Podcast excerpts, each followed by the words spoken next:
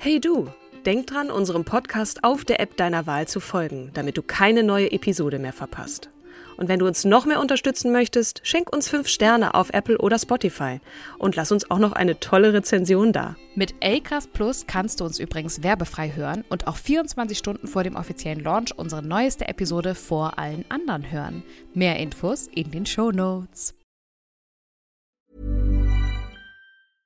Ready to pop the question? The jewelers at BlueNile.com have got sparkle down to a science with beautiful lab grown diamonds worthy of your most brilliant moments. Their lab grown diamonds are independently graded and guaranteed identical to natural diamonds, and they're ready to ship to your door. Go to BlueNile.com and use promo code LISTEN to get $50 off your purchase of $500 or more. That's code LISTEN at BlueNile.com for $50 off. BlueNile.com code LISTEN.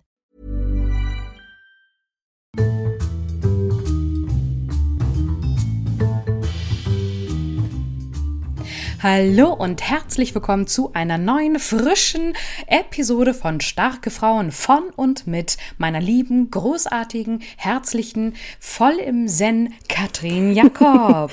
und der wie immer sehr verbal starken, gut gelaunten, ein bisschen ausbaufähig, was die Stimmung angeht, kannst du gleich noch mal ein bisschen erzählen. Ja, fröhlichen, lächelnden Kim Seidler, wie immer an meiner Seite. Hallo, liebe Kim. Hallo, liebe Katrin, ich freue mich sehr. Ja. Ähm, ja, ach du, äh, Züchten ist ja so das eine. Ne? Ich bin ja Hobbyzüchterin. Das war jetzt ein einmaliges Ereignis. Ähm, uns sind ja dann aufgrund eines mit großer Wahrscheinlichkeit Keimes drei Welpen gestorben. Ja. Ähm, jetzt haben wir aber eine ganz, ganz tolle Tierärztin, die super schnell ratzefatze geholfen hat und gesagt hat, so, hier Antibiotikum und wir retten jetzt hier die letzten drei Welpen, die ja wunderbar prächtig gedeihen. Ich mache jetzt immer so eine Gewichtstabellenzunahmeliste. Und Phoebe ist auch schon reserviert von einer lieben Freundin. Und äh, Phoebe wiegt sage und schreibe 945 Gramm schon. Jetzt, das ist für, äh, für so einen kleinen Hund ja quasi, also schon halb auf, ausgewachsen, ne? ne? genau. schon richtig ja, im Saft. Nala wiegt ja selber 8,4, 8,5. Ja. Und dann haben wir Rambo, so nennen wir ihn, weil das ist unser kleiner Rambo. Die sind alle Weibchen, ne? Also ja. die drei, die übrig geblieben sind, ähm, sind Weibchen. Und Rambo wiegt äh, 595 Gramm. Sieht man ja auch an, dass sie halt leichter ist als die anderen beiden, denn äh, Bulldozer, so nenne ich dann den dritten immer, weil die sind so hart, ey. Die boxen sich gegenseitig wie Geschwister. Ja. Äh, der wiegt 850 Gramm. Also ja. sind wirklich echt am Wachsen und Gedeihen und äh, Augen auf und schon ganz neugierig. Also ist echt super süß und Zucker. Von daher, das hat auch einen positiven Effekt, weil auch die Tierärztin meinte, eigentlich ist für so eine zierliche französische Bulldogge sind drei Welpen vollkommen ausreichend. Es ist auch krass, dass es sechs Welpen geworden sind. Mhm. Ähm, ja, also so viel dazu, weil worauf du jetzt gerade hingewiesen hast, dass es so es mir so ein, das, ein bisschen das, Mischmasch geht. Ja, ne? Das erste Mal für dich, dass, dass deine Hündin Nachwuchs bekommt und da haben wir alle mitgefiebert und für den Fall, dass ihr das erste Mal in diesen Podcast einschaltet und euch fragt, Moment, es geht doch eigentlich um Frauen und nicht um Hunde. ja, äh, Nala ist zwar ein Weibchen und hat jetzt noch drei weibliche Babys, äh, aber hat jetzt eine, eine Nebenrolle mitgespielt und das sollte genau. zu Beginn auch noch mal kurz Erwähnung finden, weil das auch ein bisschen erklärt, wie es dir vielleicht heute geht. Aber es geht tatsächlich dann in erster Linie um eine starke Frau, die ich das letzte Mal in der Folge schon angekündigt habe, als es um Cher ging, und zwar um Enne Burda, die vorgeschlagen wurde von Mona El Mansuri, die wir vor einer ganzen Weile auch zu Gast bei uns im Podcast hatten, die mit erste Werbefilmerin Deutschlands. Hört gerne nochmal in diese Folge oh ja. rein, wenn ihr möchtet. Auch eine ganz Und die war Frau. ganz angetan von, von Enne Burda. Und ich ne, du, genau wahrscheinlich wie du auch, kannte den mhm. Namen Burda schon von Hubert Burda Medien und äh, ja, halt einfach ein Medienkonzern und wer ist eigentlich die Mutter? Das ist nämlich die, die Mutter von äh, Hubert unter anderem. Sie hat ja drei Söhne, Hubert der Jüngste. Und da jetzt mal so ein bisschen reinzuschauen, das soll in dieser Folge der Fall sein. Genau. genau. Die Anna Magdalene Burda auch Richtig, genannt. Genau. Am 28. Juli 1909 als Anna Magdalene Lemminger in Offenburg geboren, in eine Familie, der es jetzt nicht so gut ging. Was heißt, ne, war schon eher so eine Arbeiterfamilie äh, Anna, damals noch Anna, warum sie dann sich Anne genannt hat, dazu komme ich gleich, hat eine Schwester. Ich bin allerdings überfragt, ob jünger oder älter. Wenn man den Film gesehen hat, den es äh, zu ihrem Leben gab, ein Zweiteiler von der ARD auch noch zu sehen, auch auf Amazon Prime, kostet allerdings Geld. Anne Burda, mit Katharina Wackernagel als, als Anne Burda, dann spielt da diese Schwester eben auch eine Rolle. Genau, wer war sie eigentlich? Ähm, so wie wie kam es dazu, dass sie zu dieser Berühmtheit gelangte? Weil erstmal wir sind in den ja, wir springen jetzt mal ein bisschen, weil mir über ihr Leben oder über ihre Kindheit jetzt nicht so viel bekannt ist, außer dass sie eine Klosterschule besuchte, die mittlere Reife äh, absolvierte und dann an der höheren Handelsschule in Offenburg ach eine Kauf kaufmännische oder kauffrauliche Lehre ähm, absolvierte im Offenburger Elektrizitätswerk.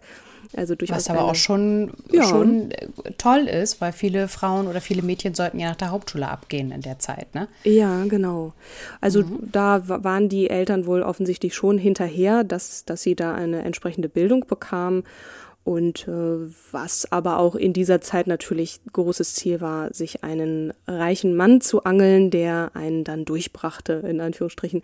Sie war zunächst in einem, in diesem Elektrizitätswerk auch dann angestellt und sollte bei den, ähm, die sozusagen ähm, noch ausstehende Zahlung hatten, die Beiträge eintreiben. Und also das sagt auch schon ein bisschen was aus über ihr Gemüt. Sie hat, sie war sehr hartnäckig oder über ihren Charakter und hat äh, sich auch die Butter nicht vom Brot nehmen lassen. Man hat sie rausgeschickt und hat gesagt, so fahr da mal hin, fahr da, fahr da mal hin und hol dir von den Leuten das Geld. So, ne? so eine Eintreiberin. Mhm. Das muss man auch schon können. Und, und das, das, als auch Frau, ne? Ja, genau. Und darf man nicht vergessen, sie ist als ihre Kindheit hat sie halt im Ersten Weltkrieg verbracht. Ja, genau. Das 1900, was war das? Was habe ich eben gerade gesagt? 1909, 1909. geboren, genau. Mhm. Sie war sozusagen in der Pubertät. Das prägt natürlich auch. Und zu dem Zeitpunkt, wo sie nun als Unternehmerin reüssierte, das ist dann in den 40er Jahren. Ne? Also sie hat zwei Weltkriege mitgemacht, malocht und äh, sich auch wirklich hochgearbeitet. Und wie da, und jetzt noch der zweite Cliffhanger, da kommen wir natürlich auch noch dazu, oder ich. Und sie hat in diesem Elektrizitätswerk den Franz Burda kennengelernt, der, mhm. ähm, den sie dann auch wenig später heiratete und hatte mit dem dann auch drei Söhne, das, wie das halt so sein muss. Ne? Der erste Sohn Franz Junior, 32 geboren, der lebt allerdings nicht mehr, genauso wie der zweite Sohn Frieda, der ist 2019 gestorben, äh, 36 geboren und Hubert Burda 1940. Hubert Burda übrigens auch. Wir haben sie noch nicht vorgestellt, aber sie kam immer mal wieder zur Sprache in unseren, in einigen Folgen mit Maria Furtwängler. Liiert nach wie vor. Vielleicht noch mal ganz kurz ein, zwei Worte zu Franz Burda. Der hat ähm, ja nun im so in, in, in der Nazi-Zeit da durchaus eine Rolle gespielt. Ne? Also der war zwar jetzt nicht strammer Nazi, hat sich auch dem Wehrdienst immer wieder versucht zu verweigern, ähm, was ihm auch gelungen ist, weil er den Nazis halt diente, sozusagen mit seiner Tätigkeit des Druckens. Der hat halt Landkarten gedruckt für die Wehrmacht und und wollte halt einfach nicht in den Krieg ziehen, was nicht heißt, dass er ähm, nun da die, die Unschuld überhaupt war. Im Gegenteil. Also er hat da immer schon das Beste für den äh, Betrieb rausgezogen und hat ähm, ja, sozusagen den Nazis auch mitgedient. Der Sohn Hubert, der hat dann später auch geurteilt über seinen Vater, das heißt, so geurteilt jetzt auch nicht, der das eher erklärt, Zitat, mein Vater wäre möglicherweise in den Nationalsozialismus reingetaumelt, aber nicht, weil er ein Nazi war, sondern weil er sich als Unternehmer gute Chancen ausgerechnet hat. Ne? Und äh, ja, hat da durchaus auch äh, eine große Rolle gespielt in dieser gesamten Nazi-Zeit. Dass er nun nicht die Druckereien komplett in der besetzten Sowjetunion mit übernommen hat, ist übrigens auch auf äh, den Druck seiner Frau zurückzuführen, die gesagt hat, das machst du nicht, ähm, das äh, lässt du mal schön bleiben und offensichtlich hat er auf sie gehört. Mhm. Aber nun soll es ja um Enne gehen.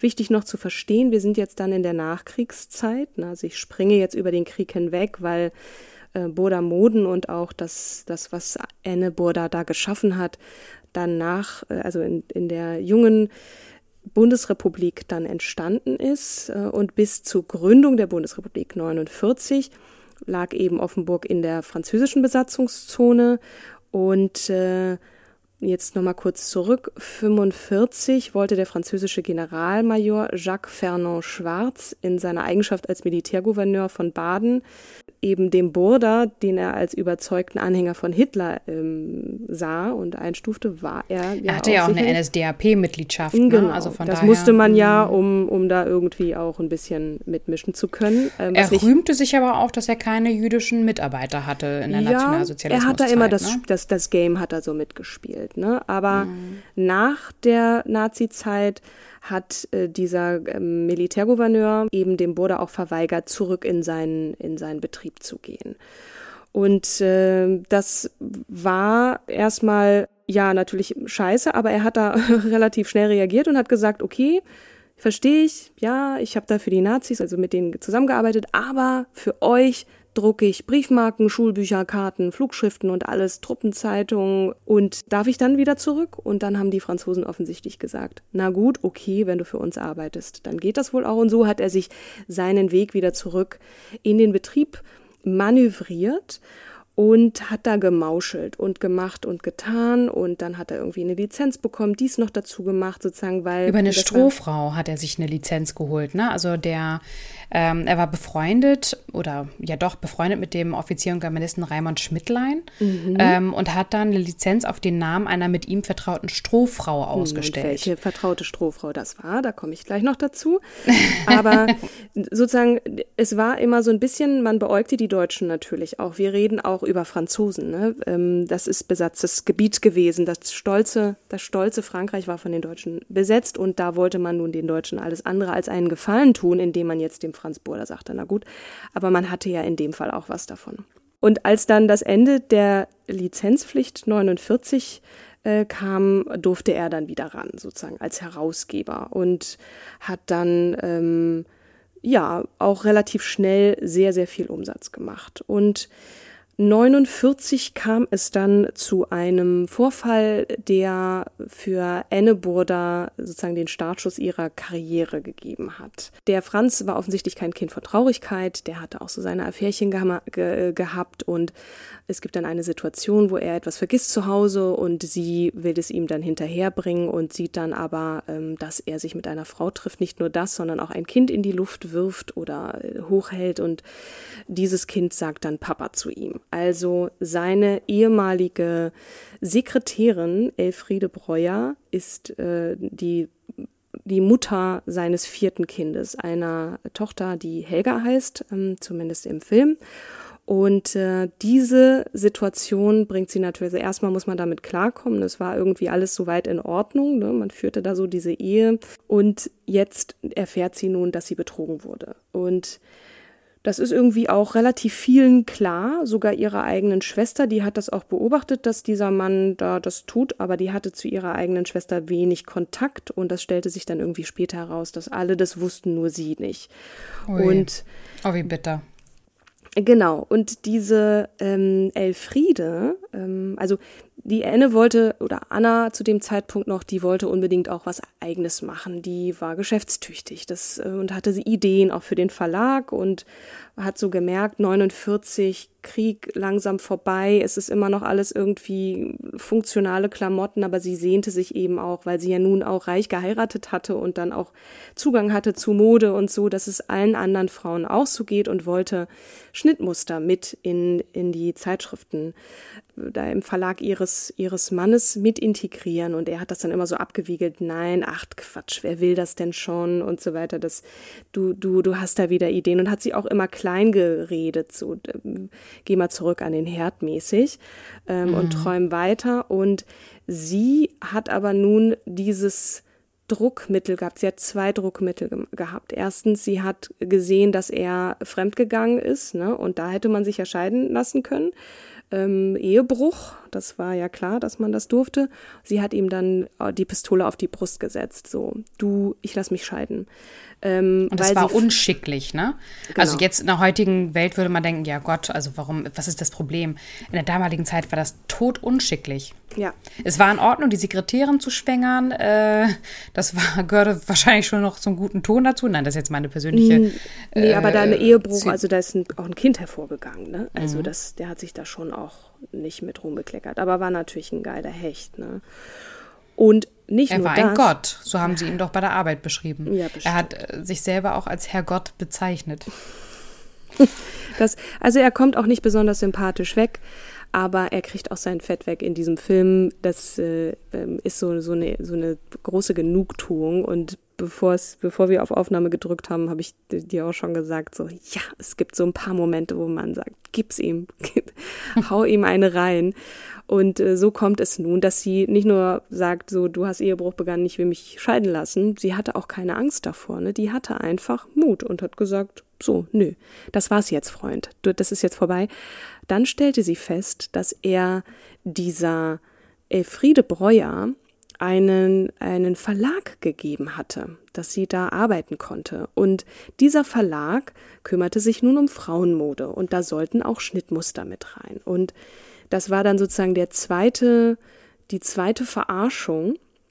Und dann mhm. hat sie ihm die Pistole auf die Brust gesetzt und hat gemeint, so, Freund, ich will, wenn du dich nicht von mir scheiden lassen willst, okay, dann will ich aber diesen Verlag haben. Der ist ohnehin insolvent, so, der ist dicht dran, der ist, der ist dem Untergang geweiht, ne? Und der hatte damals 48 äh, Mitarbeiter Rinnen vor allem, also Frauen, die da beschäftigt waren und dieser, also der hat seine Frauen immer ruhig gestellt, ne? Entweder, ja, mach du mal hier, immer beschäftigt, ähm, hat sich aber auch um diese Helga da gekümmert, so wie man das gesehen hatte, und aber auch noch eine Affäre eben mit dieser Elfriede.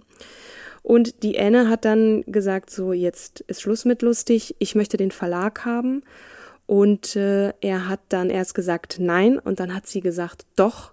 Und dann hat er gesagt, na gut, in Himmel, Herrgotts Namen, dann mach halt. Er hat ihr das aber auch 0,0 zugetraut. Er hat gesagt, na gut, und hat damit dann seine Verliebte auch verkauft. Ne? Die Enne ist dann mhm. in diesen Verlag rein. Und der Verlag, muss man auch nochmal ganz kurz sagen, heißt Elfimoden, also der Kosename genau. seiner Geliebten. Das ist auch noch so ein bisschen das pikante Detail, definitiv. Und der war eben verschuldet, was Anne erstmal nicht wusste. Die hatte zwar Zugang zu den Büchern, hat ja auch eine Ausbildung entsprechend gemacht und konnte das auch lesen, aber diese Frau hatte mit ihrem Verlag nie Miete gezahlt und auch keinen Druck. Und das hat man der Enne dann, als sie den, er sagte dann irgendwann, ja, ja, okay, du kannst den haben. Also alle Gewinne gehören dir, aber auch alle Verluste. Und hat ihr dann beim Notar präsentiert, so, Übrigens, dieser Verlag hat 200.000 Euro Schulden, weil die Elfriede nie Miete gezahlt hat und auch keine Druckkosten. Das muss man sich mal vorstellen. Ich meine, die beiden haben nun unter einem Dach noch gewohnt. Die Anne versucht nun, hat sich dann selber diesen Namen gegeben, weil sie auch so eine innerliche Wandlung spürte, ne? so eine Kämpferin, die jetzt auf einmal sagte so, ich lasse mich nicht mehr verarschen und du gibst mir jetzt bitte, was ich will. Nee, bitte nicht. Du gibst mir jetzt, was ich will. Mhm. Und dann hat er eben gesagt, okay, na gut, wenn du das möchtest, dann musst du aber eben auch diese Schulden zahlen. Und dann war so ein richtiger Ehekrieg am Start. Ne? Und mhm. sie hat dann, ist dann erst, also sie hat dann kurz überlegt und hat gedacht, hm, ich glaube an meine Idee, feste und die hatte auch Mitarbeiterinnen, die waren echt pfiffig und auf Zack und wollten auch, die haben da mit dran geglaubt. Und dann hat die diesen Vertrag unterschrieben und damit eben auch die 200.000 Euro Schulden.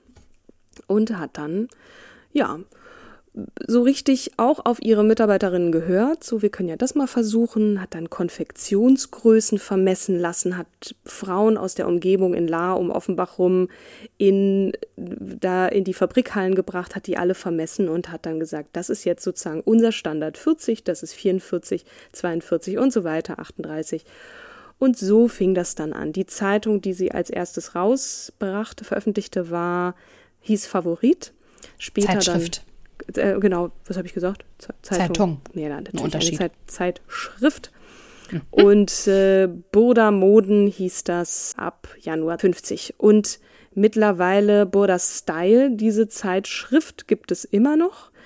Und die Enne war wirklich auch bis ins hohe Alter da in, in diesem Betrieb drin und hat einfach mit sehr viel Leidenschaft und, und Freude auch diesen Verlag und ne, man weiß ja nun, wie die Geschichte ausgeht, aber in dem Film denkt man so, du wirst das noch sehen, du Arschloch, ne? Und ja. die blieben weiter verheiratet. Aber auch die, ne? Auch nochmal, um die Auflagensteigerung sich anzugucken. Mhm. Ähm, ne, also äh, die Zeitschrift Favorit, äh, die dann ja ab 1950, wie du schon gesagt hast, als äh, Burda Moden rauskam, hatte eine Auflage von 100.000 Exemplaren. Mhm. Und das war 1950. Bereits nach der Übernahme von Bayer Mode 61 hatte Burda Moden eine Auflage von 1,2 Millionen und war ja. damit die weltgrößte Modezeitschrift.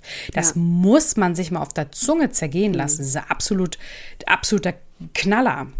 Die hat mit dieser Idee des, der Schnittmustertechnik, die gibt es ja nun schon etwas länger. Das hat ein US-amerikanischer Unternehmer, Ebenezer Butterick hieß der, der hat das, der hat diese Methode erfunden, aber sie hat das eben wirklich Massen ähm, und, auch, und auch nach Deutschland gebracht. Ne? Und es gibt äh, noch eine Szene in diesem Film, also es sollten ein paar Schnittmuster in diese Zeitschrift rein und als die dann ankam mit den Schnittmustern, da war das so zehn Zentimeter dickes Papier. Ne? Und mhm. sie sagte so, das können wir doch nie in diese Zeitschrift reinbringen. Das, das, das passt doch hinten und vorne nicht. Und dann hatte sie eben diese Idee, alle Schnittmuster auf ein Papier zu drucken, aber unterschiedliche, also die hatten unterschiedliche Muster. Ne? Punkt, Punkt, Strich, nur Punkte, Kreuze, Strich, Punkt, Punkt, Strich und so weiter hatte, jedes Schnittmuster hatte eine eigene Technik, diese Linien zu zeichnen und dann noch sozusagen das Größenverhältnis.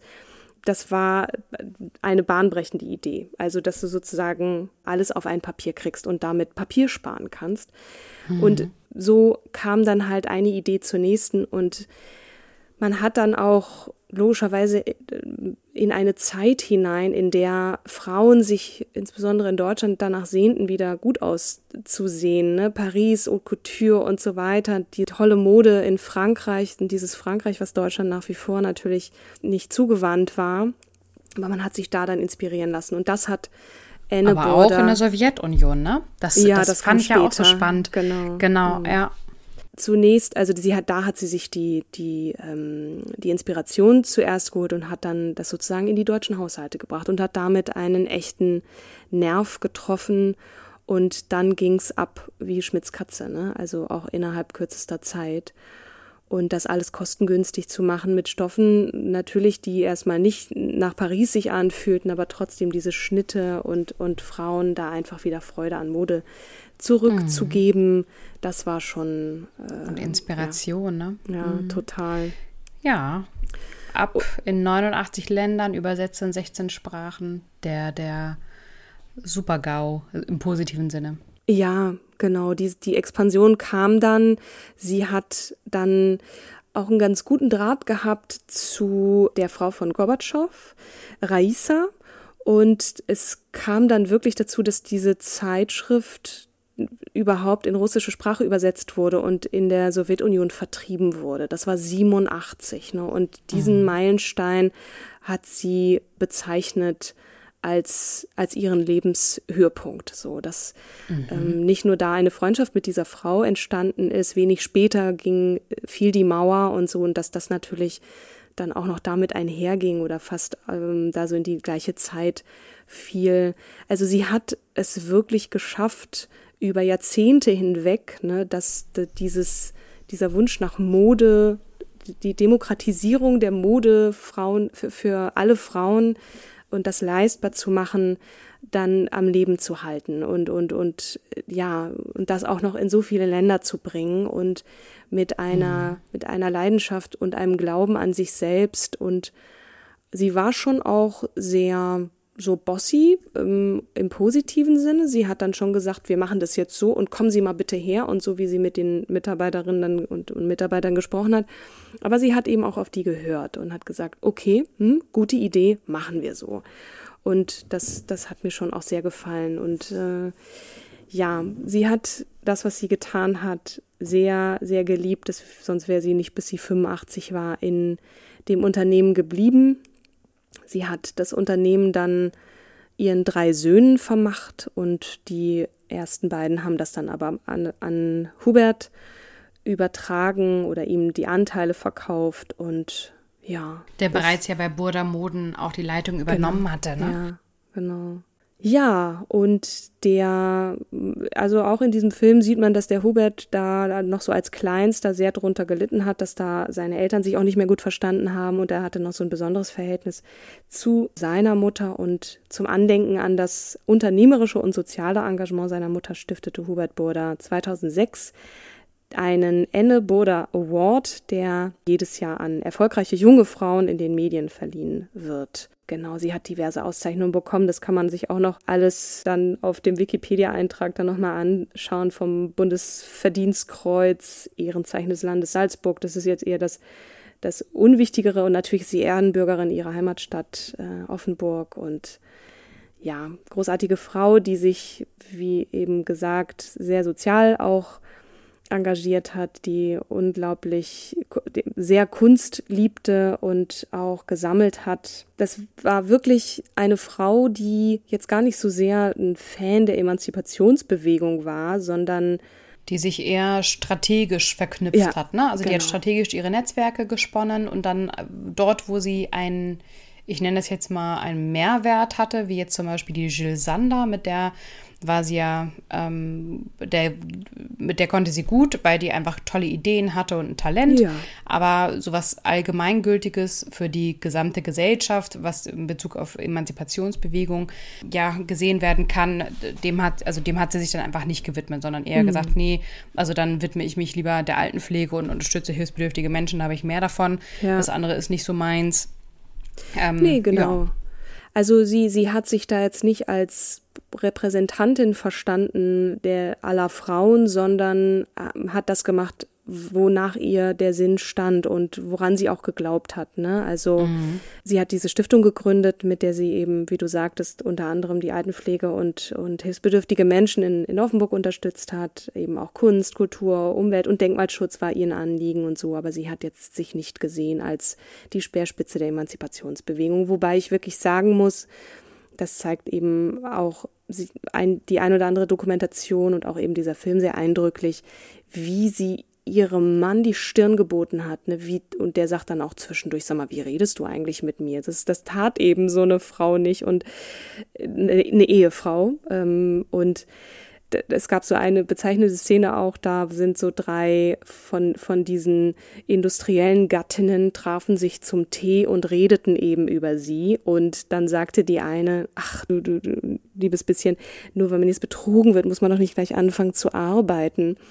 Und das fand ich so. Und dann lachen die alle drei so und man, man, man mhm. hört dem zu und denkt, um Himmels Willen, also was das damals für eine Zeit war. Ne? Und Sie hatte darauf keinen Bock. Sie wollte nicht zum, zum Tee, Kaffee und Kuchen und, und, und sich über belangloses Zeug unterhalten. Sie hatte einfach Bock, was aufzubauen und so. Es geht um Freude und, und Freiheit. So hat sie es beschrieben. Auch ähm, ein Zitat aus dem Film. Und ich finde, das macht schon Freude, ihr dabei zuzugucken, wie sie auch so diesen Raum füllt und dann den Leuten die Stirn bietet und sagt, das lasse ich mir nicht gefallen, so, ne?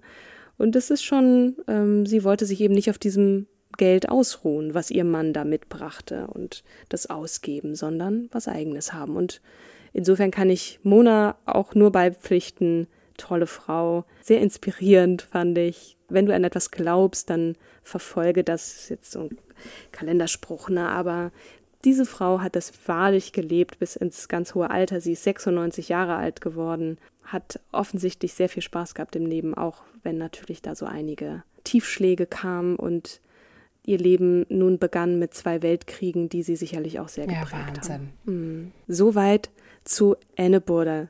Und weißt du schon, wen du das nächste Mal vorstellen möchtest?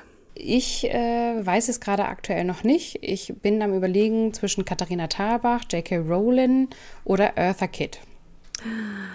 Oh, wir geben das Ganze frei raus als Abstimmung an, an euch da draußen. Wer ja. soll es werden? Ich hätte jetzt einen Favoriten, dreien. aber ich möchte euch nicht beeinflussen. Eins, zwei oder drei. Letzte Chance, nein, die anderen werden natürlich auch noch vorgestellt, aber ich bin sehr gespannt, wie ihr euch da draußen äh, entscheidet. Ich freue mich sehr auf die nächste Folge und äh, kann jetzt nur sagen, danke fürs Zuhören bis hierhin. Bleibt gesund, macht es gut und äh, lasst euch auf gar keinen Fall ärgern. Alles Liebe, genau. bis zum nächsten Mal. Bis zum nächsten Mal. Tschüss. Tschüss.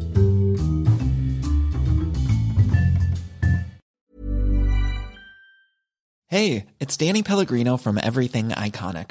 Ready to upgrade your style game without blowing your budget? Check out Quince. They've got all the good stuff shirts and polos, activewear, and fine leather goods, all at 50 to 80% less than other high end brands. And the best part? They're all about safe, ethical, and responsible manufacturing. Get that luxury vibe without the luxury price tag. Hit up quince.com slash upgrade for free shipping and 365 day returns on your next order. That's quince.com slash upgrade.